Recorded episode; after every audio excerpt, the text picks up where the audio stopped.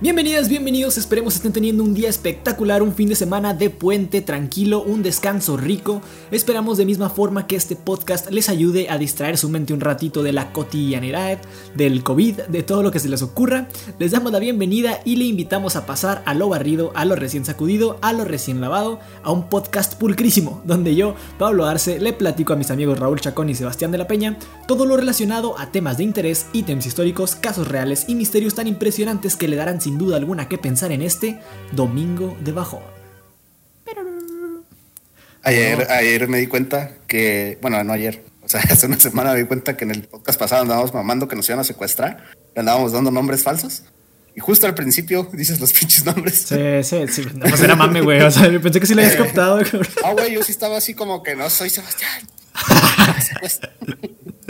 Ahora ya identifican tu voz. Acá no.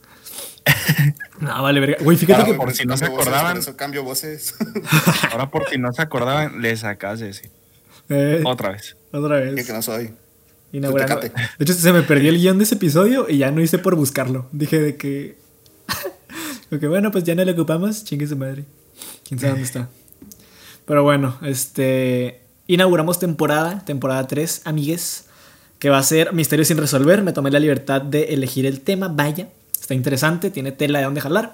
Y el día de hoy hablaremos de dos casos impresionantes que giran alrededor de fantasmas que resolvieron sus propios asesinatos. Let's go. Eh, mira, por fin fantasmas útiles, güey. No nomás ahí. Pues para gente. Bueno, no sé, güey, yo digo que sí te cagas. Nada más que. Pues ya te haces pendejo. Porque te dijo quién la mató. Pero bueno. Empecemos. El primer caso es el de Teresita Baza. Se llama bien, bien raro, güey. Y es filipina. Yo digo que es falso, pero bueno. Acá no. En 1977, un asesinato sacudió a Estados Unidos. Exactamente el 21 de febrero de 1977, Teresita Baza fue encontrada muerta en su apartamento. La investigación comenzó de inmediato. Sin embargo, no fue fructífera ya que más allá de esfuerzos por encontrar al culpable, ninguna pista llevaba a ninguna información nueva. Los investigadores asignados al caso no le veían mucho futuro. Dramáticamente, en este momento donde todo parecía perdido, sucedió algo inesperado. El detective responsable por el caso fue contactado por un sujeto que tenía un testimonio bastante extraño. Afirmaba que, de alguna forma, su esposa se había puesto en contacto con el espíritu de la mujer muerta que pretendía orientar a la policía para resolver su propia muerte. El espíritu de Teresita Baza dio detalles sobre su homicidio, lugar, momento y principalmente los motivos. Al inicio, el investigador asignado al caso no creía mucho a aquella medium que aseguraba tener contacto con Teresita. Sin embargo, se empezaron a revelar detalles tan específicos del caso que hacían conexión con la evidencia encontrada y revelaban datos que solo podrían conocer el asesino o la víctima del crimen. ¿Cómo explican eso? Nadie puede. Se lo inventó la medium, ¿no? bueno, pues si crees en las mediums, sí, güey, tienes toda la razón. Una Sí, disculpa. Pero, pero bueno. ¿Quién era Teresita? Los que conocieron a esta mujer la describían como una mujer meticulosa y obstinada. Nació en Filipinas en 1929 y se mudó a Estados Unidos buscando mejores condiciones de vida. Era una terapeuta especializada en enfermedades respiratorias en el hospital Edgewater en Chicago, Illinois. Dicen también que, como muchos inmigrantes, era reservada y seria. De vuelta al 21 de febrero de 1977, el Departamento de Bomberos de Chicago recibió una alarma de incendio que provenía de un edificio de apartamentos en el número 2740 de la avenida Pine Grove. Pine Grove, perdón. Cuando llegaron al lugar notaron que el fuego provenía del apartamento 15B. ¿Lo adivinaron? En este lugar vivía Teresita. Inserte sonido de Dross. Sí. Apartamento 15B. ¿Es importante para la historia del 15B? No, güey, pero es hacerle a la mamá. Es así como, leí el expediente, güey. ¿Tú no? los bomberos. Los bomberos. Imagínate ponerle a tu hijo un nombre diminutivo. Teresita. eh, Es lo que te digo, güey, que se me hace raro. Y aparte, bien Filipinas, tipo. No se, no se llaman de que Manny Pacquiao y así. como que- sí, o Anda sea, traficando nombres, güey. sí, sí hay gente, ¿no? Que como que llega a un lugar y se pone un nombre diferente, ¿no? Como para. Pues en el pasado sí, ¿no? Había algo así de que cuando inmigrabas para que no te llamaras algún nombre asiático, te ponías un nuevo en inglés. Bueno, Pero igual es el 77. O sea, el pasado pasado no era. Pero. Pero bueno. Yo le voy a poner Pablito a mi hijo. Ah, verga. Que le digan Pablitito de chiquito. Pablitito, güey. No mames, güey. La- Chinga. Los bomberos extinguieron las llamas y descubrieron una escena que a nadie nos hubiera gustado ver. En el suelo del apartamento había un cuerpo incinerado. Era una mujer. No tenía ninguna ropa puesta y un cuchillo se encontraba incrustado en su pecho. Sobre ella se encontraba un colchón. Uy, imagínate esa madre como que... Como que lo escondió, güey. sí, sí. Ajá, o sea, que- No mames, no mames, ya lo quemé, me va yo verga. ¿Qué ahora qué hago? Y le pone un pinche colchón ahí. Nadie la va a ver. No se van a dar cuenta. Nadie supo. Ah, Entonces se pasó verga. Sí, sí, como que me da risa ese detalle, pero bueno. Me lo imagino en el, en la corda ahí en- con el juez. Fue el colchón. Te lo juro que fue el colchón. El colchón le cayó así bien cabrón. No lo, lo hubieras visto. tenía un cuchillo. No podía ser más claro que los bomberos se encontraban frente a una escena del crimen, por lo que la policía intervino de inmediato en el caso y asignaron identidad al cadáver encontrado. Era Teresita Baza, de 48 años. Las historias empezaron a surgir rápidamente y la primera indicaba que el crimen se trataba de un crimen pasional. Sin embargo, ya que la escena del crimen se encontraba modificada de extrema manera y el cuerpo de la víctima había sido encontrado sufriendo una destrucción parcial del mismo, los detectives no lograron encontrar una forma de avanzar en la investigación, así que el caso se enfrió lentamente y llegó a un callejón sin salida. Pasaron los meses y el caso llegó al olvido hasta que, una noche, una señora llamada Remedios, a.k.a. Remy Chua, sí, no es mamá que, a.k.a., pero bueno, cónyuge del ¿Cómo? médico, ¿qué pasó?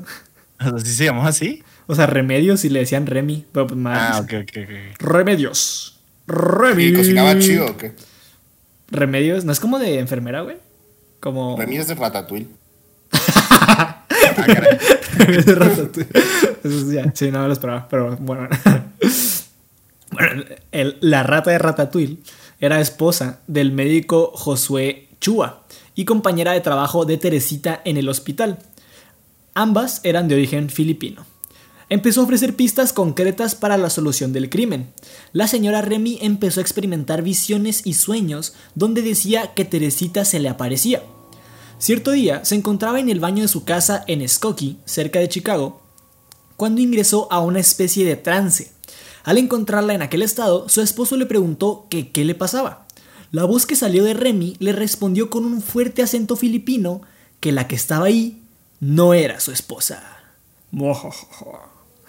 Como es acento filipino, güey. No sé, güey. O sea, ahí sí te la debo. Pues, o sea, Pues como Manny Pacquiao. pues sí, güey. O sea, como. Pues como. Sí, pues como cuando haces chiste, ¿no? De cuando habla un asiático inglés. A lo Maybe. mejor. Sí, pues sí. ¿Cómo, cómo, cómo ven? Ustedes, si, si se muere alguien, alguien de la escuela, alguien así que conozcan, y les empieza a hablar, ¿qué hacen? Sí, sí van así como, no, poli, se lo juro. Se lo juro. Es que fue o no hacen nada. Yo la neta no hago nada, güey, no te mames. O sea. O sea, pues sería como que, ¿sabes qué? Igual y si me metí un chingo de mota. No, no, pues, o sea, güey, no mames. En base Igual, a y que. dejo de drogarme. Ajá, igual y, igual y dejo de drogarme pronto. Pero mientras. Acá no. No, no. Ahí te va, ahí te va, ahí te va. Este. En aquello que muchos describirían como un evidente estado de posesión, la mujer empezó a asegurar que era Teresita Baza, que la habían asesinado y quería que se conociera la identidad del responsable. Al principio, el doctor Chau no dio crédito a lo que estaba haciendo testigo, pues le parecía imposible que el cuerpo de su esposa estuviera poseído por un espíritu, sobre todo por el de una compañera con la que tenía bastante cercanía. Sin embargo, estas posesiones siguieron sucediendo y en cada ocasión el espíritu de Teresita Baza ofrecía información relevante sobre la identidad de su homicida. Así fue que el doctor Chau, hace que se llama doctor Chua, y le estoy diciendo doctor Chau. Verga, sí, eso, eso fue muy racista, güey. Bueno, el doctor Chua decidió ponerse en contacto con la El policía. doctor Ching Chong. El, de- eh, el doctor Wen Wang Chua Ya, pues, decidió poner. Arroz. O sea, si, o sea, si no era racista, ya, ahora sí. Sí, sí, sí. Si no habíamos rozado en. El doctor Arno. Decidió poner. A ver, decidió ponerse en contacto con la policía, sin sospechar que su decisión terminaría por revelar el misterio de aquella muerte. Sí, güey, fue el esposo, o sea, no fue la señora. La El señora nomás. El, el doctor Lalos, la Marco dijo, mi esposa está bien Lala. Está de loco cómo va ya dando detalles, ¿no? De la investigación. O sea, ¿tú qué crees que le haya dicho a la Remedios? No, pues es que fue hasta ahora y... Ajá, y luego, y, como que cuelga, o sea, cuelga, ¿no? Y, y regresa a su esposa. ¿Qué pasa? Perdón. Ah, bueno, no puedo hacer acento chino en qué pasó, chinga. ¿Qué palo? ¿Qué palo? Hello. Aló. Este. Ah.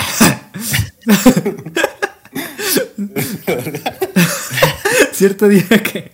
Cierto día, Joseph Stula y Les Eplen, investigadores veteranos, atendieron la llamada de un médico que aseguraba que su esposa se encontraba en un estado de trance en el que canalizaba al espíritu de Teresita Baza. Los detectives no le dieron mucho crédito a la historia, pero accedieron a escuchar las grabaciones que el médico hizo de los mensajes enviados por Teresita durante las posesiones de Remy. En aquellas grabaciones, Teresita acusó a Alan Showery, nombre de negro por cierto, un joven que había ingresado a su apartamento para instalar un equipo de televisión y que también había laborado como asistente en el hospital donde trabajaba. Esta, no mamar, esta historia es muy racista, güey, porque ese güey sí es negro. ¿Qué nombre fue- negro? Alan no me suena negro. Es como... Sí, ¿no? Es como, sí, es como negro undercover, güey. Sí, sí, o sea, Que como... se llama Lebron, pues igual y sí, no, pero pues, Alan. No sé, güey, yo digo que es muy racista esta madre. Porque sí, o sea, es el único negro No que menciona toda... Güey, es, es el único negro que menciona en toda la historia y es el culpable del crimen. Dime que... Y fue inculpado por una señora que tenía alucinaciones, güey. Hazme el puto favor. O sea, o sea, o sea, todo, el, todo el, el caso está basado en, en lo que ella dijo y eso se tomó como, Ajá, como verídico. ajá. Ah, supongo que dio pruebas, ¿no? O sea, Pero pruebas de qué verga, güey. pruebas de... no, pues igual y lo guió, ¿no? Al- O sea, Ah, pero. pues sí, pero ¿qué puede decir? Pues sí. Pues, ajá, o sea, dijo, ah, pues lo mató él. Yo creo Ah, que eso pues ya, ya. No, sirve en corte, ¿no? En la- ahorita. Mm, Pues no, no creo que puedas mandar a, a, tes- a testigo al fantasma. Eh, ahorita se le mete el chamuco y le va a atestiguar, ¿eh? No, sí, sí, sí. Haciendo un ritual en la corte. No, espérense, tarda tiempo a veces. En el stand, en el stand. Sí, sí, no, no. Tú traes agua bendita, ¿verdad? pendejo? De que no, no, pendejo, ya ves que juran arriba de la Biblia. Sí, de la vida. No, Sí, tráeme No, la, pues, para la este no. Satanás. Para este no, para este no va a aplicar. Ah. Este. Ah, pues. Puta madre, el punto es que esto es muy racista. Acusó. O sea, la señora acusó de que Alan Showery era ladrón de joyas valiosas y que le había robado a Teresita. Según el espíritu, que ofrecía pistas que nadie conocía, las joyas habían sido traídas de Francia por el padre de Teresita como un regalo para su esposa. Y Alan Showery, al ser descubierto robando, asesinó a Teresita en el acto.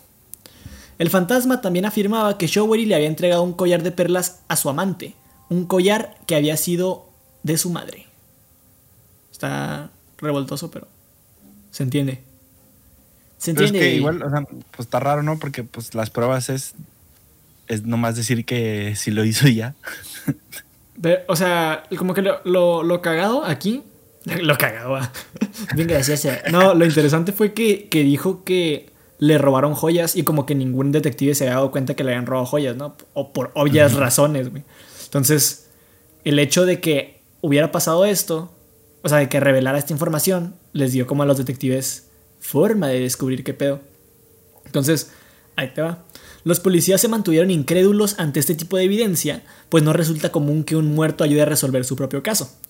Dado que el cadáver había sido encontrado sin ropa, los detectives decidieron hacer una prueba de confiel- confiabilidad.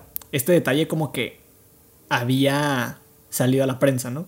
Entonces, le preguntan a la morra poseída de que, oye, ¿te violaron antes de matarte? ¿Sí o no? La información obtenida del espíritu fue consistente con el resultado del análisis forense. La mujer no había sido atacada sexualmente. A partir de ese momento abrieron una nueva línea de investigación sin tomarse muy en serio el hecho de que un espíritu se había metido en el caso. Eso sí está cabrón porque, o sea, si te, lo estás inventando, güey. O sea, si te estás inventando este pedo de que, no mames, estoy hablando como Teresita y, y la verga. Y tú lo único que tienes son como que las pistas de las noticias y lo que conocías a tu amiga. Y en las pistas de la noticia decía, encontraron el cadáver sin ropa. Tú en chinga lo relacionas a, no mames, qué culero, la violaron. Pero la morra dijo que no. Y en efecto no la habían violado. Entonces como que eso sí está raro, ¿no? Pero pues era. O sea, al final era la esposa del, del señor, ¿no? Ella. Sí, sí, sí, o sea, pero es Teresita hablando por medio de la esposa del señor. Como 50-50. o sea. Ajá, ajá, ajá. Ajá, pues sí. Pues Ajá. igual y. Bueno, quién sabe. O sea, por eso, o sea, como, o sea, lo que voy es que racionalizando este pedo, tú ¿Y dices si, ¿Y si fue la Teresita? que se suicidó o qué. O que sí habló. O- digo, no, o sea, o sea ¿Estás si la señora, que, la, la señora que está hablando fue ella la que la mató y está dando todos los detalles de cómo la mató este vato. El chacón quiere hacer una Ah, película. Para inculparlo porque es Ajá, para güey. inculpar al señor. Porque ella sabe cómo pasó todo. Ah, no Entonces, pues, mames, se sabe- sabe qué güey. pasó. Puta madre. y por eso había lo de las joyas y todo eso. Supongo que lo han de relacionar en algún punto, ¿no? Y le han de decir, pues, ¿dónde estabas ese día? Pero No sé. no, porque mira, ahí te va. Pues ya le, ya le creen que está hablando por medio de ella. ya que no le van a creer. Eh, ya no le creían que trae, trae ouija de nacimiento y... pues ahí te va. Allanan el departamento de Alan Showery en West Scubert 630. Inmediatamente la policía da con las joyas y rápidamente lo procesan como un posible culpable. Por si fuera poco, la policía logró recuperar el collar de joyas que Teresita había escrito durante la posesión y realmente Showery se lo había entregado a su amante de nombre Yanka Kamluk. Ah, cabrón, Yanka Kamluk. Bueno. En febrero de 1979, Alan Showery fue condenado a 14 años de prisión por el brutal asesinato de Teresita Baza. Alan se benefició del extraño fenómeno que condujo a su aprehensión y lo liberaron en 1983, cumpliendo solo 5 años de condena, ya que toda vez que la defensa este, se quería, pues, que quería argumentar, este, decía que los relatos de posesiones no deberían ser válidos en ningún juicio en el plano de los vivos. Ay, ay, ay. Y ya salió libre el güey. Pero, pero entonces este vato tenía un amante. Pues un amante. No, no, no, no, no. Es, o sea, es que ahí va, ahí va. El doctor y la, y la medium Ajá, sí, sí, son sí, sí. unos. Ajá. El Alan Showery eh, es otro, es el asesino. Ah, ok, ok, ok. Ajá. Ajá. Pero igual sigue estando. Bueno, quién sabe. Está raro. Ajá, sí está raro. O sea, real está raro. O bien que se hayan parado con. Ah, fue un fantasma. Pero, eh, o sea. No sé, o sea, no, no sé, a mí sí me, se me- sí se me hace raro. Como que el tanto detalle. O sea, lo que dice Chacón se me hace como que sí hace clic, ¿no? Ajá, de que, ah, ok, yo lo hice y finjo que el fantasma me dice que revele los detalles. Pero el hecho de que este güey le haya dado a su amante el collar que supuestamente robó, está cabrón. Pero Ya- pues, bueno. Pues. Pues Pues sí. Puede Ajá. ser. Ese es el detalle. Ese es el detalle. ajá. El, el collar es el detalle. Pero bueno, al final lo liberaron. Culpable o no, lo liberaron al güey. Está muy poético ese pedo de. Los relatos de posesiones no deberían ser válidos en ningún juicio en el plano de los vivos. Con eso pasamos a El fantasma de Grimbier, según, ¿eh? segundo y último caso de esta noche. El fantasma de Grimbier es el nombre que se le da popularmente al supuesto fantasma de una mujer joven en el condado de Grimbier, Virginia, Estados Unidos. Fue asesinada en 1897. Esto ya fue hace un chingo. Inicialmente fue juzgada como muerte por causas naturales. El tribunal declaró más tarde que la mujer había sido asesinada por su esposo. Esto a raíz del testimonio de la madre de la víctima, ya que ella afirmaba que el espíritu de su hija revelaba la verdadera causa de la muerte en visitas nocturnas. Elva Sona Hister, la víctima del asesinato, nació en el condado de Grimbier alrededor de 1873. Casi nada se sabe de su vida temprana, aparte de que se crió cerca de Richlands y que dio a luz a un hijo fuera del matrimonio en 1895. En octubre de 1896 conoció a un vagabundo llamado Erasmo Stribling Trout Shoe. Erasmo Stribling Trout Shoe. y este vagabundo encontró trabajo en la tienda de un tal James Crooksbank en el área donde vivía Sona.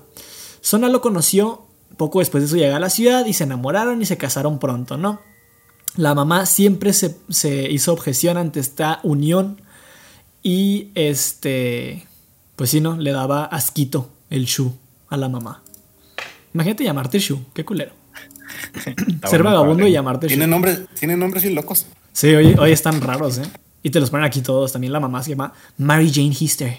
Está cabrón. Pero Mary Mary Jane. Jane. Tres nombres. Pero Mary Jane. Mary. Jane Hister. Está vergas. Pero esta morra se llama Zona. Está cabrón. Pero bueno. Ah, O sea, zona con Z, güey. O sea, real es zona de zona. Pero bueno, esta morra se casa con un vagabundo y su mamá no quiso. Resumen.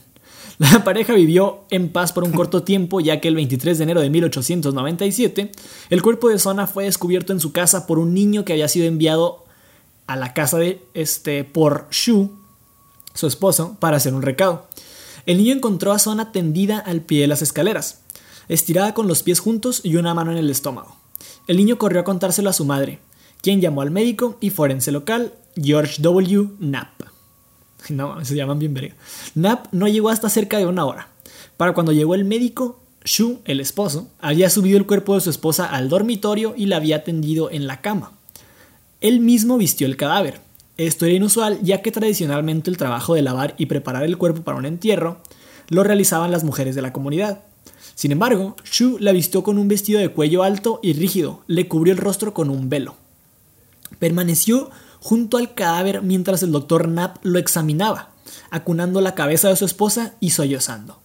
Knapp, notando el dolor del marido, solo examinó brevemente el cuerpo y notó algunos hematomas en el cuello. Sin embargo, cuando intentó mirar de más cerca, Shu reaccionó violentamente y Knapp terminó el examen y salió de la casa. La causa de la muerte de Sona figuraba como desmayo eterno, sin embargo, más tarde esto cambió a parto. Parto, güey. Bueno, pues sí. Qué verga, qué verga es desmayo eterno, güey. O sea, es que supongo que. Pues o sea, un coma, ¿no? Sí, desmayo eterno es como. Dale a verga. Pero, No, ajá, o sea. ¿Por qué parco? Ajá, es que ahí te va. Nap, o sea, este doctor que bailara revisa, la había estado tratando por problemas femeninos durante dos semanas antes de su muerte. Hice quote con las manos, pero no se ve. Se desconoce si estaba embarazada o no. Los padres de Sona pronto fueron informados de su muerte. Se informa que Mary Jane Hister wow, dijo que el diablo la mató al escuchar la noticia.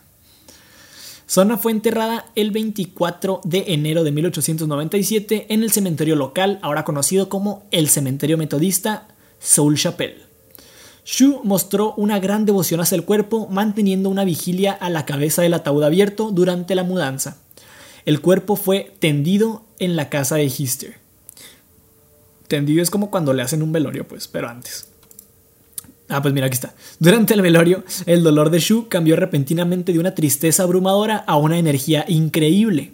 No permitía que nadie se acercara al ataúd, especialmente mientras le colocaba una almohada a un lado de la cabeza y una sábana enrollada al otro. Explicó estas acciones diciendo que ayudarían a su esposa a descansar mejor. Shu también ató un gran pañuelo al cuello del cadáver, explicando entre lágrimas que había sido el favorito de Sona. Sin embargo, cuando llegó el momento de trasladar el cadáver al cementerio, varias personas notaron que parecía haber una extraña holgura en la cabeza de Sona. Holgura es como cuando se descose algo, como cuando se te descose un botón y está colgando. Así. Sí, como Sí, sí, sí, sueltito. Ajá, que está suelta. Acá para. Sí, sí, para todos los O sea, le tapó con el tapaño. Bueno, ahí vas a eso. ¿De qué? No, adelante, ¿qué pasó? Dilo, Pues que comenta. le tapó el- con el pañuelo, ¿no? Ajá, o sea, algo, ajá. algo así. Ajá, ajá. Por su parte, Mary Jane Hister estaba convencida de que su yerno había asesinado a su esposa. Después del velorio, sacó la sábana del interior del ataúd y trató de devolvérsela, pero él la rechazó.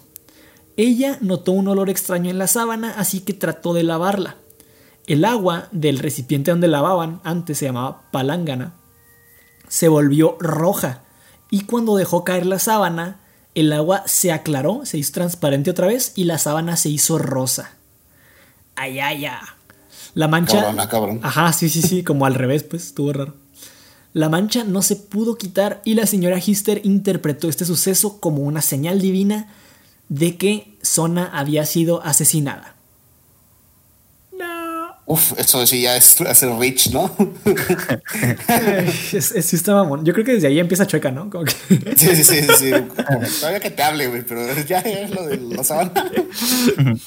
Ella comenzó a orar y todas las noches durante cuatro semanas continuó con sus oraciones, esperando que Sona regresara con ella para explicarle lo que había sucedido. Según la leyenda local, Sona se le apareció a su madre en un sueño cuatro semanas después del funeral.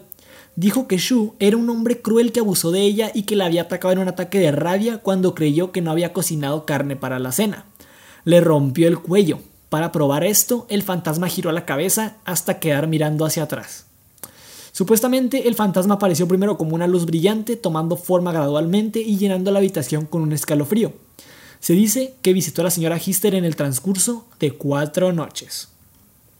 Armada con la historia que supuestamente le contó el fantasma, Mary Jane Hister visitó al fiscal local, John Alfred Preston.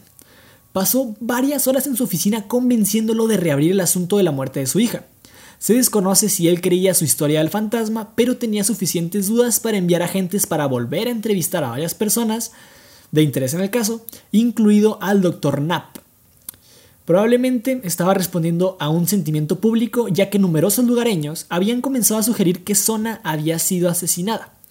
El propio Preston fue a hablar con el doctor Knapp quien declaró que no había realizado un examen completo del cuerpo. Esto se consideró justificación suficiente para una autopsia, por lo que se ordenó una exhumación y se formó un jurado de investigación. ¿Qué es esa perra mamada? Ay, se me olvidó el cuello. pues Sí, sí se mamó, sí se mamó, no te voy a mentir. en, qué, ¿En qué año fue? ¿En qué año fue? 1897. Híjole, ya están grandes, ¿eh? ya están grandes. ya están grandes para decir, ay, como que no investigué bien. sí, no, pues eso sí estaba pensando, güey. Estaba el cuello como raro, pero no, fue natural. Pero además es que ah. fue por parto, ¿eh? como que quería salir por el cuello. No mames, qué perturbador. Yo creo que eso de, saber que, el que trae el cuello torcido, pues. Sí, sí, sí. Hasta con los ojos cerrados. Imagínate cuando fue el güey y le fue a preguntar, no, pues, ¿por qué no te diste cuenta de algo diferente? Dijo, no, pues es que nada más chequé de la cintura para Fíjate me dio hueva ayer tarde. Me dio hueva. Nada, pobre güey. Chale. El cuerpo de Zona fue examinado el 22 de febrero de 1897 en la escuela local de una sola habitación bastante información, perdón. Shu se había quejado energéticamente por este giro de los acontecimientos, pero la ley le exigía estar presente en la autopsia. Respondió que sabía que lo arrestarían, pero que nadie podría probar su culpabilidad. La autopsia duró tres días y encontró que el cuello de Zona efectivamente se había roto. Según el informe publicado en marzo de 1897, se descubrió que el cuello estaba roto y la tráquea aplastada. En la garganta estaban las marcas de los dedos que indicaban que había sido ahorcada y el cuello se encontraba dislocado en el primero, entre el primero y el otro. sí, se cuenta de un cuello desmadrado.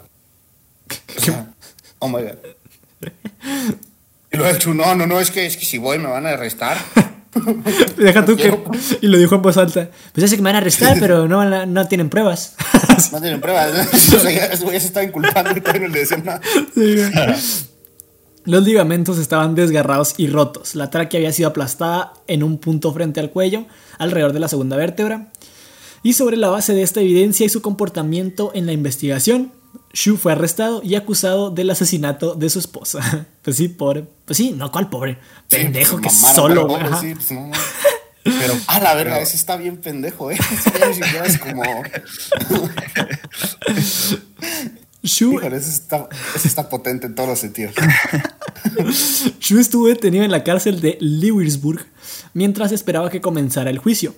Durante este tiempo salió a la luz más información sobre su pasado había estado casado dos veces antes y su primer matrimonio había terminado en divorcio, con su esposa acusándolo de gran crueldad. Su segunda esposa había muerto en circunstancias misteriosas menos de un año después de casarse, y Sona era su tercera esposa. Shu entonces comenzó a hablar que deseaba casarse con siete mujeres. Habló libremente de esta ambición mientras estaba en la cárcel y dijo a los periodistas que estaba seguro de que lo dejarían en libertad porque había muy pocas pruebas en su contra. Un dios. Pinche vagabundo. No me van a encontrar. Sí, es el vagabundo, ¿verdad? Sí, güey. ¿Cómo, cómo consigues tres mujeres para casarse un vagabundo No, o sea, pues.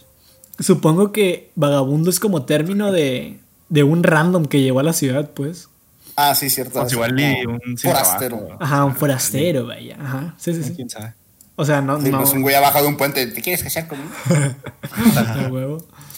Cámara. Imagínate, el güey llegó y, no, ya llevo tres, ¿verdad? No se preocupe, que yo salgo en una semana y voy por la cuarta. Eh. Voy por siete. Haciendo el álbum Panini, el hijo de su puta madre. No mames. Sí se mamó, sí se mamó. El juicio comenzó el 22 de junio de 1897 y Mary Jane Hister fue la testigo estrella de Preston. Limitó su interrogatorio a los hechos conocidos del caso, eludiendo el tema de sus avistamientos fantasmales. Quizás con la esperanza de mostrar que no era confiable, el abogado de Shu interrogó a la señora Hister extensamente sobre las visitas de su hija durante el interrogatorio. La táctica fracasó cuando la señora Hister no titubeó en su relato a pesar del intento de, de acoso. Cuando la defensa había presentado el tema, al juez le resultó difícil instruir al jurado para que ignorara la historia del fantasma y muchas personas de la comunidad parecían creerlo. En consecuencia, Shu fue declarado culpable de asesinato el 11 de julio y condenado a cadena perpetua. Sin embargo, según los informes a los que se tiene acceso, la fiscalía nunca mencionó al fantasma de Greenbeer, pues, pues sí, y no participó en el caso contra Shu. Se formó una turba de linchamiento para sacarlo de la cárcel y colgarlo, pero el ayudante del sheriff disolvió la turba antes de que se lograra hacer algún daño. Cuatro de los organizadores de esta turba después enfrentaron cargos por sus acciones. Shu fue trasladado a la penitenciaría del estado de Virginia Occidental en Mountsville, donde vivió durante tres años, ya que murió el 13 de marzo de 1900, víctima de una epidemia desconocida, y fue enterrado en una tumba sin nombre en el cementerio local.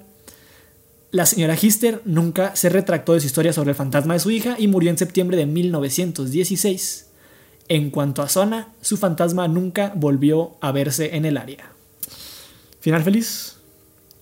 Justicia divina. Sí, final feliz.